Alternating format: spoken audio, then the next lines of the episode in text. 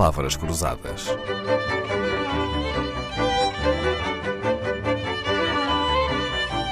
Porque quase tudo é uma questão de semântica.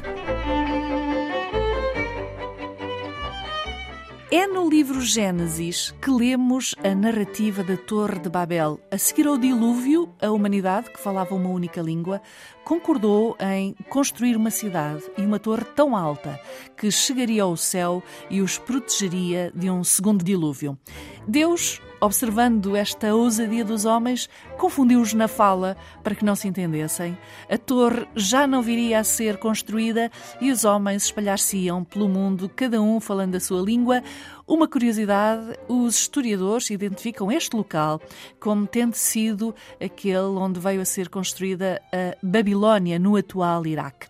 Sabemos que muitas histórias da Bíblia não podem ser interpretadas de forma literal. Neste caso, Sr. Padre Vasco Pinto de Magalhães, qual é o significado da Torre de Babel? É o significado da grande tentação e da tentação mais perigosa, que é a tentação da autossuficiência social e, e política de construir uma torre de autossuficiência. Havia os ziguratos é? na, na, na, Babilónia, e os grandes imperadores, os Nabucodonosores e tudo isso.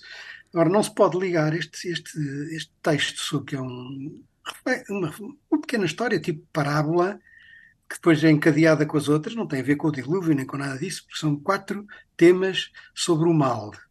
Esta é a quarta grande parábola da condição humana e da sua grande tentação. Esta é a tentação do poder e, de, e, e do domínio social. Porque a Babilónia, de facto, era Babel. É, é, Babilónia em hebraico é a Babel. E Babel depois tornou-se símbolo de confusão, de desordem.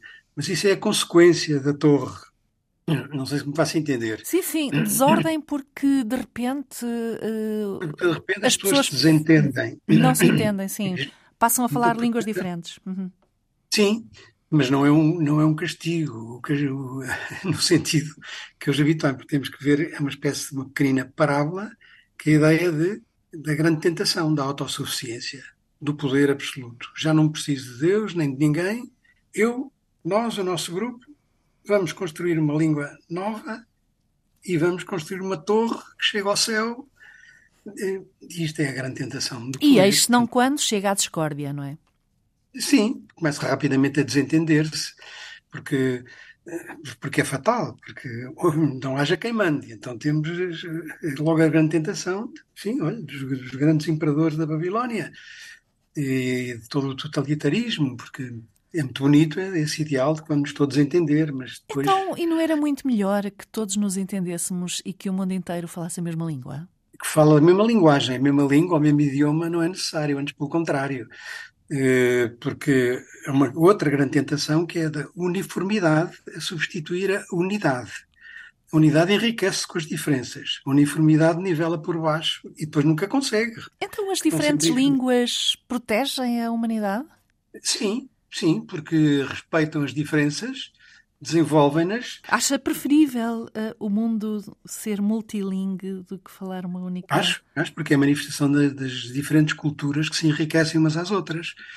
E eu, ao aprender uma outra língua, estou a enriquecer-me, uh, não é? E, e entrar noutra cultura e, e, estabelecer relações. Então, é esta, a é tentação da uniformidade. Uhum. Da uniformidade. Porque a unidade vive enriquecendo-se das diferenças, que são, são riquezas. A uniformidade nivela por baixo e depois nunca está sempre, tem que sempre a nivelar por baixo. É a grande tentação do igualitarismo, que é uma tentação do poder, que é depois para poder mandar e dominar. O autoritarismo, eh, a tentação do poder faz desentendimentos, não é? porque não se compadece, não dialoga. Sim, dá sempre é? mau resultado. A verdade é que nós temos na Bíblia o contraponto da Torre de Babel, que é uh, o Pentecostes, a vinda do Espírito Santo, que faz com que todos se entendam, ainda que haja línguas diferentes. Porque a linguagem do amor, essa toda a gente entende. Levantar uma pessoa que caiu ou foi atropelada, não é preciso falar inglês ou português. É levantar aquela pessoa. Esta é a linguagem. O padre Vasco Pinto de Magalhães tem dedicado a sua vida à pastoral universitária e ao acompanhamento espiritual. Tem mais de uma dezena de livros publicados. É padre jesuíta, entrou na Companhia de Jesus em 1965, foi ordenado sacerdote em 1974. É um gosto recebê-lo na Antena 2. Palavras Cruzadas, um programa de Dalila Carvalho.